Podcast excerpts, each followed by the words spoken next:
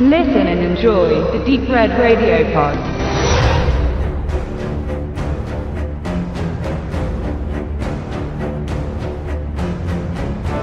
World of Warcraft.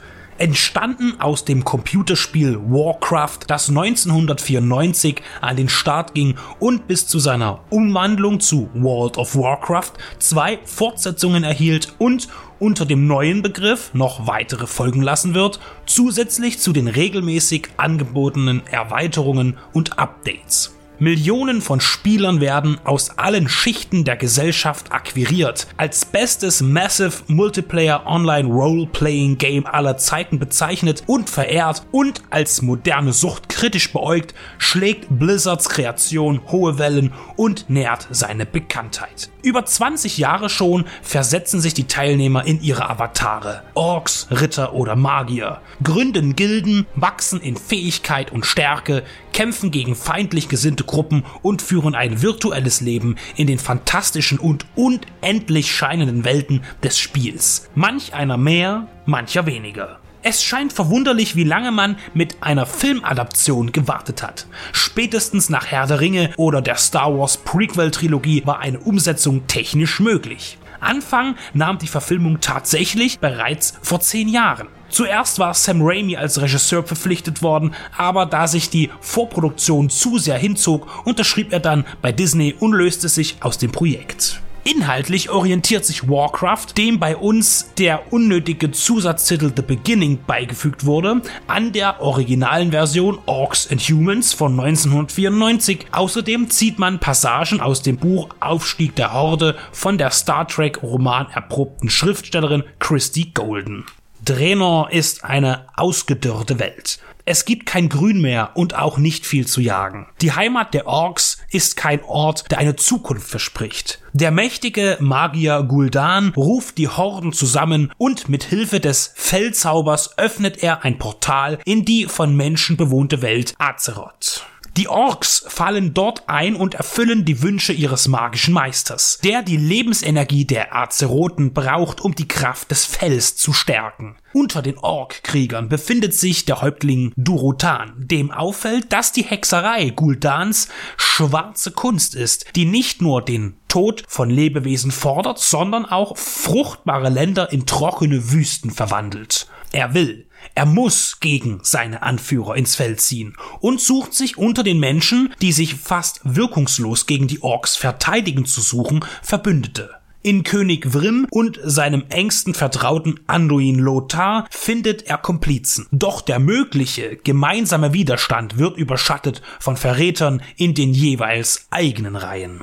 Die Invasion der muskulösen und hauertragenden Wilden trifft auf politische Uneinheit der sieben Königreiche von Azeroth. Leider streift man nur oberflächlich am interessanten Monarchiesystem der Menschen, wohingegen man sich bei den Orks mehr Zeit nimmt und auch einen kurzen Blick auf das soziale Leben wirft. All das wird aber immer schnell ausgetauscht gegen bildgewaltige Landschaftsbetrachtungen oder Kämpfe und später auch Schlachten. Wer sich ein wenig mit dem grundlegenden Spiel auseinandergesetzt hat, weiß, dass es in World of Warcraft nicht primär nur ums Draufhauen geht, sondern dass dort auch Kontakte, Kommunikation, Freundschaften, Bündnisse und Bildung wichtig sind. Das Drehbuch versucht all diese Komponenten im Film einfließen zu lassen, so recht konvertiert wird es aber nicht, wenngleich man trotzdem sagen kann, dass Warcraft oft auch emotionale Momente setzt, die aber nicht immer passend platziert oder gestaltet sind. Wenn sie beispielsweise zu lang ausfallen oder zu sehr in Kitsch ausarten. Mit dem brachialen Drumherum kann Regisseur Duncan Jones punkten, auch wenn man von ihm mehr knifflige Einflüsse erwartet hätte nach seinem zu Recht viel gelobten Isolationsfilm Moon und dem Zeitreise-Thriller Source Code.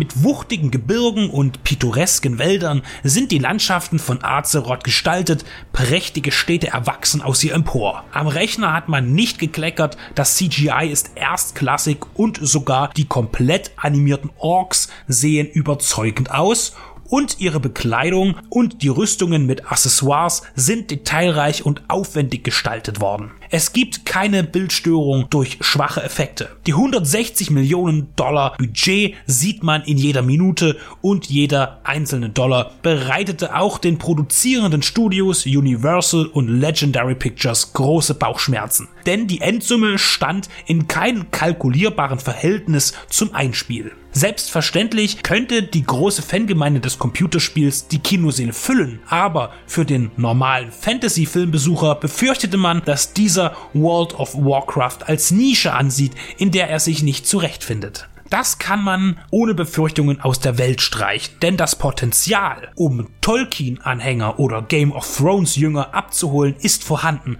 auch wenn man die beiden Formate nicht direkt mit Warcraft vergleichen kann und auch nicht sollte. Im Kino wurden letztlich weltweit immerhin ca. 420 Millionen Dollar eingenommen. Auffallend ist der sehr junge Cast. Fast kein Darsteller, der sein reales Gesicht zeigt, ist über 40. Dadurch entsteht ein sehr jugendliches Äußeres. Alte Krieger oder Magier gibt es nicht. Zurückzuführen ist das vermutlich auf einen Identifikationsgrund, denn die Macher zielen damit auf die Gameplayer, die aber seit Mitte der 90er Jahre auch älter geworden sind. Den durchschnittlichen Spieler sahen die Produzenten vermutlich in den 20er oder 30ern. Warcraft The Beginning zeigt schöne und beeindruckende Bilder, die der bekannten virtuellen Spielwelt mehr als gerecht werden. Zusammenfassend sind die Computereffekte zu loben, die programmierten Hintergründe und die Fantasywesen bestechen im verwässerten CGI-Kino. Die Handlung ist unausgewogen, mehr geschichtliche Grundlagen und Verstrickungen wären wünschenswert gewesen, die Darsteller unter ihnen Ben Foster, Dominic Cooper, Travis Fimmel und Paula Patton spielen konventionstreu zum Thema. Als gestandene Mimen kann man in Kürze Glenn Close und Clancy Brown wahrnehmen. Ein buntes Gemisch mit turbulenten Kriegsgebaren, die teils für eine FSK 12 Freigabe hart gestaltet sind. Am Ende ein doch recht runder Fantasy-Film, der nur wenige Abstriche über sich ergehen lassen muss.